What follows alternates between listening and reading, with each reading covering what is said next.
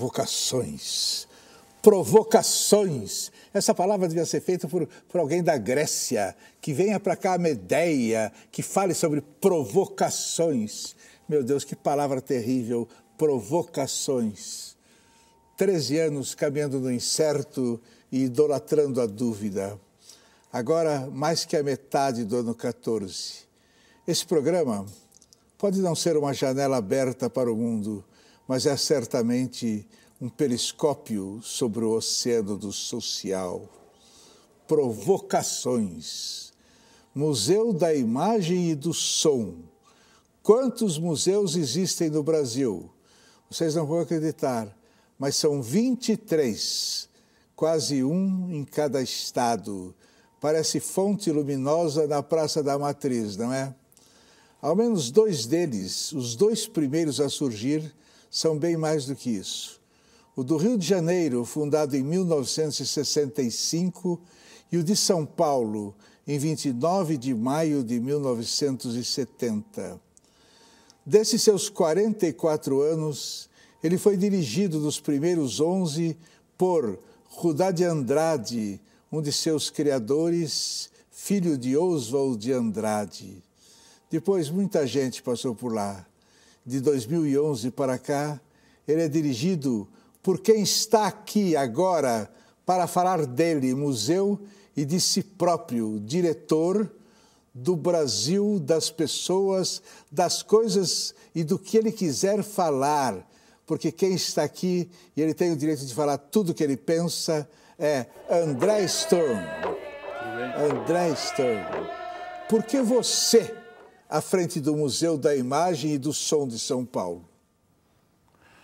Olha, foi uma proposta que me fizeram, uma possibilidade. O museu estava num momento de transição e eu aceitei o convite para fazer do museu de novo um espaço vivo, um espaço com muitas atividades, um espaço querido na cidade de São Paulo. Quantos museus da imagem e do som estrangeiros você teve que conhecer antes de chegar lá? Olha, Museu da Imagem e do Som, com esse nome mesmo, é muito uma coisa do Brasil. Em outros lugares do mundo, os museus acabam tendo outros nomes. É, eu sempre gostei de museus, sempre visitei muitos museus ao longo da minha vida e acho que isso ajudou para que eu pudesse é, desempenhar o meu trabalho no Museu da Imagem e do Som aqui de São Paulo, com essa experiência dos muitos museus que eu já tinha conhecido. Quais os mais imperdíveis do mundo? Ah, Bom, tem os óbvios, né? Tem os museus que são imperdíveis. Em Paris você tem alguns, o Louvre, o Museu d'Orsay. É, em Madrid você tem o Museu do Prado. Mas você também tem o Museu do Cinema em Londres, que é um museu incrível. Você tem alguns museus que são menores, a Cinemateca em Berlim, que sempre tem exposições relacionadas a cinema e tem um acervo incrível. O MIS surgiu em 1970 para registrar a documentação produzida pela televisão, rádio, disco e videoarte, até então ignorada pelos museus. Você fez isso? É, a gente continua fazendo, principalmente a gente cuida do acervo que já está lá. Em vez de buscar aumentar o acervo, o acervo do, do MIS em São Paulo tem mais de 200 mil itens e que estão hoje todos eles arquivados, inventariados e a gente está inclusive digitalizando para garantir que mais pessoas possam ter acesso. Não há mais o que fazer nessa área além disso? Sempre tem o que fazer, sempre tem o que fazer. Esse trabalho de digitalização é um trabalho muito lento, um trabalho é, gradual e o trabalho de limpeza e de cuidado com as peças é constante. Você terminou de inventariar, você terminou de higienizar, você começa novamente esse trabalho para garantir que as peças, que são fotografias, são vídeos, são depoimentos, são discos, filmes, que tudo isso esteja sempre em condições para que futuras gerações possam ter acesso a isso. André Storm, o MIS surgiu também para registrar as culturas das comunidades rurais e urbanas do estado de São Paulo. O quanto ele fez isso até hoje? Eu acho que fez bastante. Acho que o, o foco do museu tem muito a ver com preservar o trabalho de artistas, de artistas os mais variados. Então, além da obra dos artistas, também é uma preocupação de gravar, de cuidar da história deles. Então, tem uma importante coleção de depoimentos, que são depoimentos valiosos de artistas, de políticos também, de pessoas relacionadas à, à história do Estado de São Paulo e do Brasil.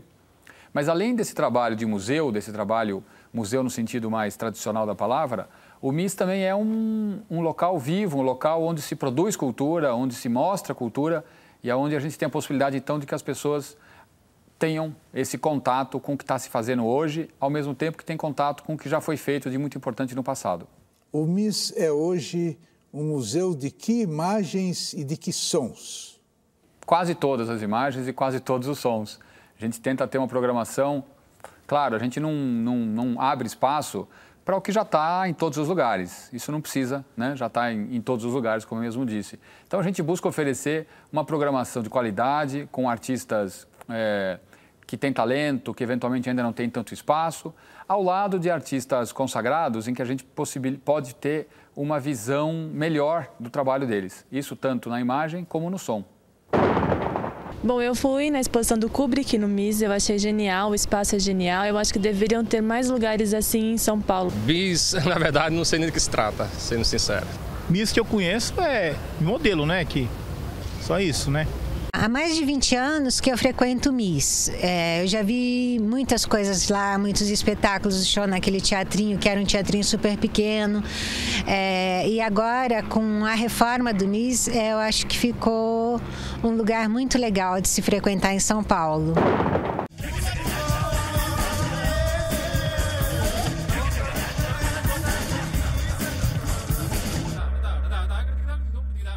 Em 2007, o governo do estado transferiu a gestão do MIS para a Associação do Passo das Artes Francisco Matarazzo Sobrinho. Por que ele fez isso? Esse é um modelo de gestão que foi criado há cerca de 10 anos, que é a gestão de espaços culturais por organizações sociais, que são entidades privadas sem fins lucrativos de natureza cultural. Qual é a vantagem disso? O Estado mantém a política cultural, ou seja, não é uma privatização, mas uma instituição privada administra, faz a gestão. Isso permite que você possa ter muito mais flexibilidade e muito mais rapidez para buscar uma programação de qualidade, para preservar os acervos do museu, ao mesmo tempo que o Estado continua determinando qual é a política cultural para aquele equipamento. Parece que havia alguma coisa separando você de Daniela Bolso, a sua antecessora. É verdade? Não, eu não tenho nenhuma questão pessoal com ela. O fato é que ela era diretora do museu e a, o conselho de administração do museu, da associação, assim como a Secretaria de Cultura, não estavam tão satisfeitos com a maneira como o trabalho estava sendo encaminhado. Quando o meu nome foi cogitado para dirigir o museu, naturalmente surgiu uma certa insatisfação é, por parte dela porque afinal de contas, para eu entrar, ela precisava sair. Então, houve esse problema. Mas eu não tenho nenhum problema pessoal com ela, nunca tive, e acho que pessoalmente comigo também não. Quais são as suas grandes realizações nesses três anos à frente do MIS? Uma delas é ter aumentado bastante o público do museu. Quando no ano de 2010 o museu teve menos de 60 mil pessoas, em 2013 13, o ano passado, o museu já teve 250 mil pessoas e no mês passado, em março, nós fizemos quase 50 somente no mês de março. Acho que esses são, são dados importantes que mostram a vitalidade e uma direção correta. Acho também que fazer do museu uma referência, né? Hoje todo mundo fala do MIS. As pessoas têm o MIS como referência, as pessoas querem levar os seus projetos para lá. Algumas das exposições de maior sucesso é, nos últimos tempos, como é o David Bowie, o Stanley Kubrick, tem acontecido lá. Ao lado, de abrir espaço para jovens. A gente tem espaço para jovens artistas na fotografia, nas artes contemporâneas, na música, que a gente sempre está abrindo espaço para que eles possam fazer seus trabalhos. E as próximas ideias, quais são?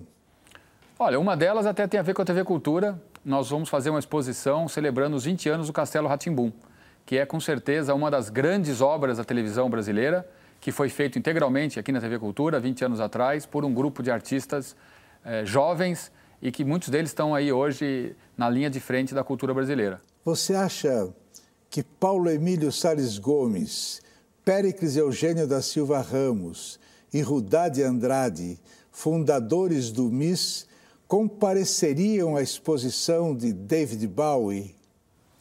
Eu acho que Paulo Emílio Salles Gomes talvez não. Ele tinha uma, um viés bastante nacionalista do ponto de vista da cultura, mas ao mesmo tempo acho que essa visão era uma era uma era muito mais uma uma postura, uma atitude no momento em que a cultura brasileira era muito renegada, era muito colocada em segundo plano. Então ele tinha essa atitude para provocar e para colocar essa questão na pauta. Mas acho que também é, ele era um homem cultíssimo, um homem viajado, um homem que falava várias línguas, um homem que fez a melhor biografia sobre Jean Vigo, que é um cineasta francês importantíssimo. Fez uma biografia sobre o pai do Jean Vigo, que nem na França a gente tem coisa igual. Portanto, era um homem do mundo, um homem que sabia é, o que era bom e sabia separar essa, a sua defesa da cultura nacional da, do que é importante do ponto de vista mundial.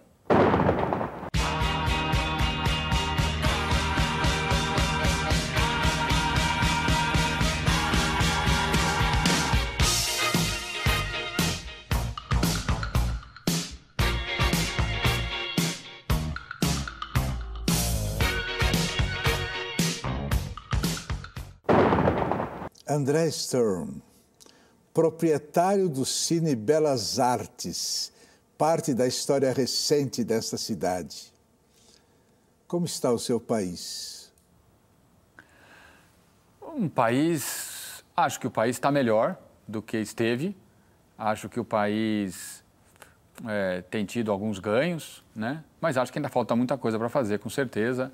Acho que, principalmente no que diz respeito a infraestrutura, né? A gente tem um país que cresceu em vários aspectos, mas que não acompanhou na infraestrutura. A gente tem muita dificuldade, por exemplo, em aeroportos, a gente tem muita dificuldade em portos, a gente tem muita dificuldade, a gente não tem praticamente trens no Brasil. Um país desse tamanho não ter uma linha de trem, uma não, né? Uma rede, uma malha de trens é incompreensível. E a cultura, como vai? Acho que a cultura no Brasil está em expansão, com certeza. Eu acho que a gente vive um momento muito bacana, a gente tem uma produção muito grande no cinema, no teatro, na música, a gente tem um consumo cultural crescente, a gente percebe que as pessoas têm interesse.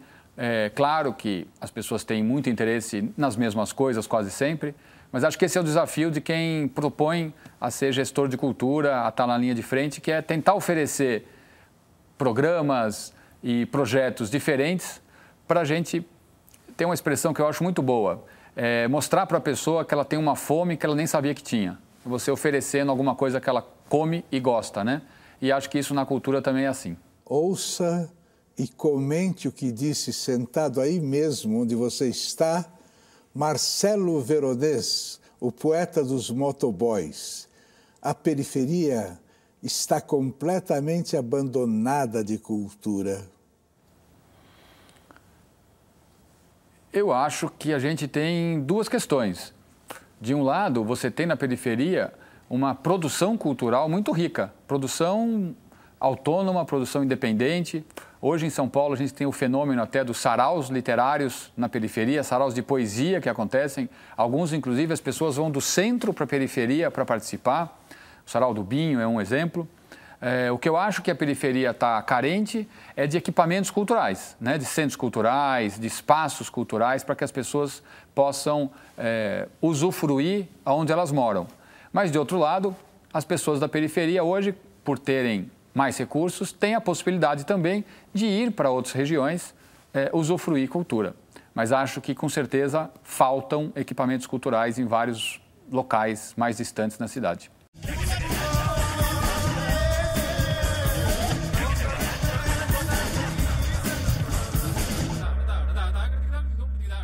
André Sturm, diretor da Cinemateca. Por que deixou de ser?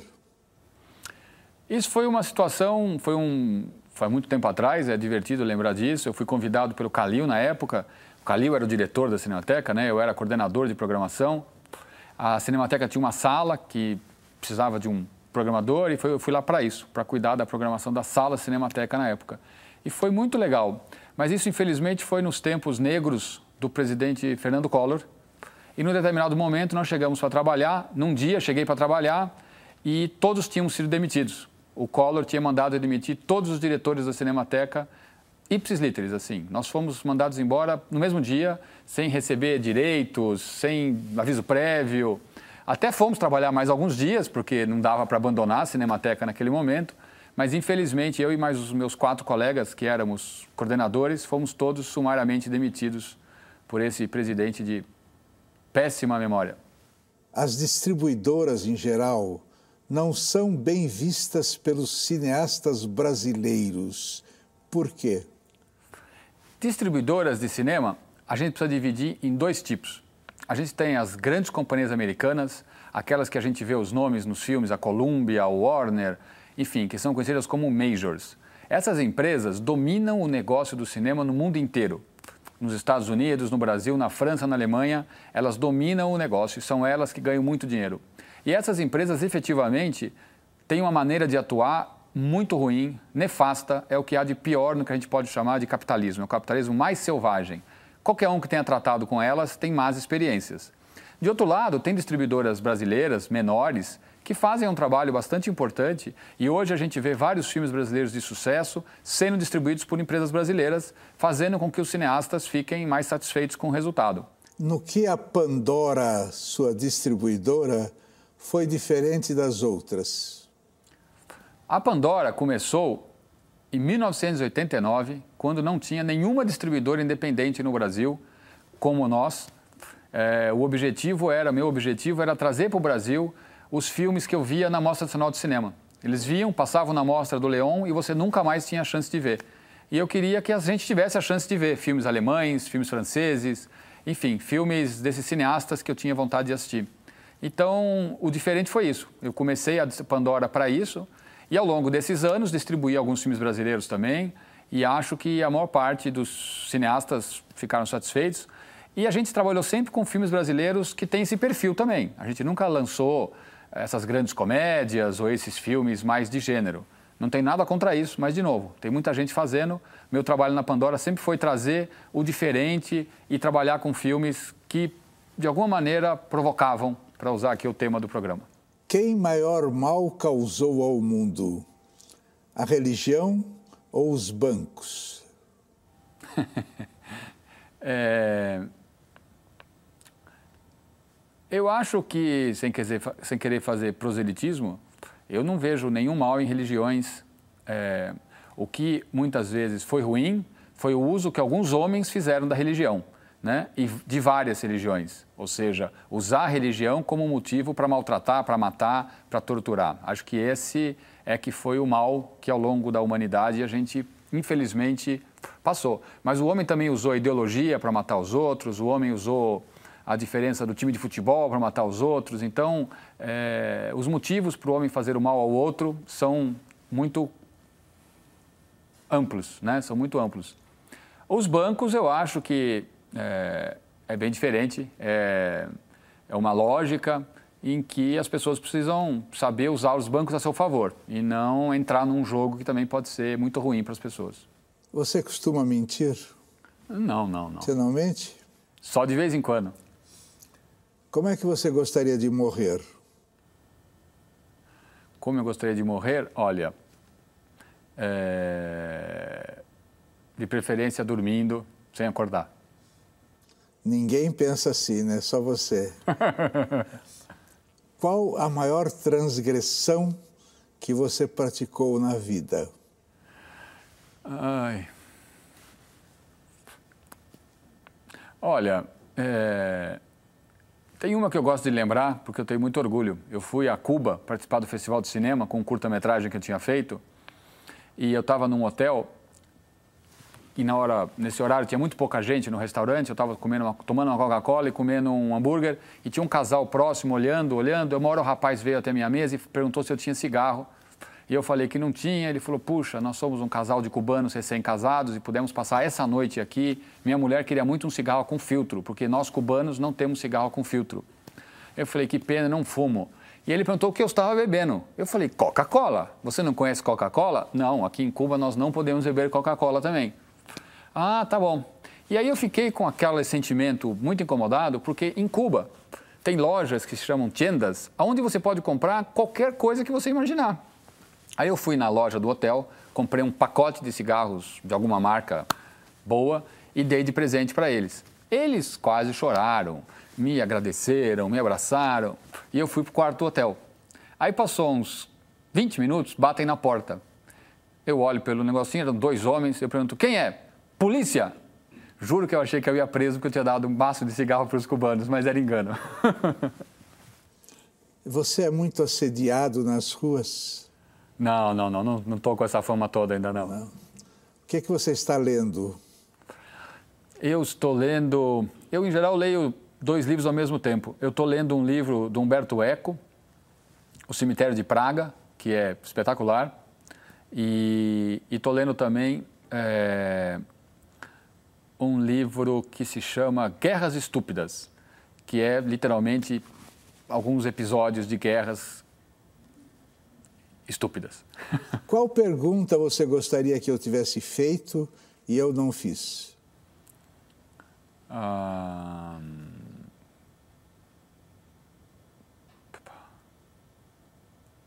eu vim preparado para tentar responder as suas perguntas mesmo, não estava pensando em alguma pergunta específica. André Stern, o que é a vida? A vida, a vida é a gente poder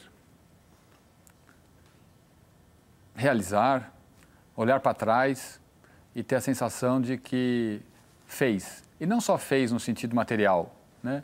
eu acho que é muito importante a sensação de que a gente fez é, coisas, fez movimentos, fez filmes, fez programações que de alguma maneira foram importantes para a vida das pessoas. Eu acho que o mais importante é o que a gente deixa é, na vida dos outros de alguma maneira.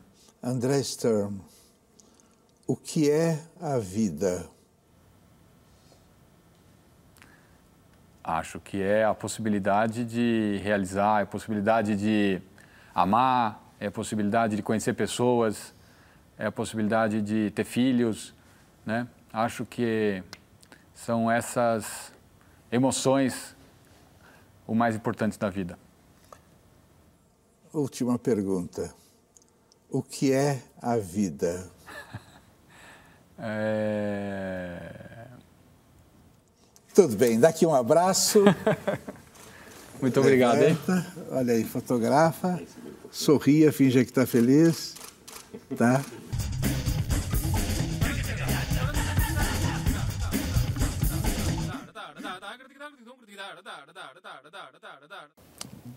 Às vezes me perguntam como eu, escritor e roteirista, reajo ao poder das novas tecnologias que transformaram o mundo da palavra escrita.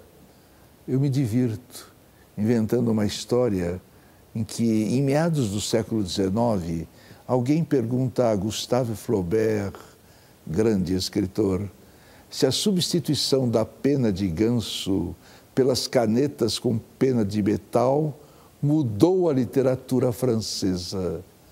E faço Flaubert responder: Acho que não, mas mudou a vida dos gansos.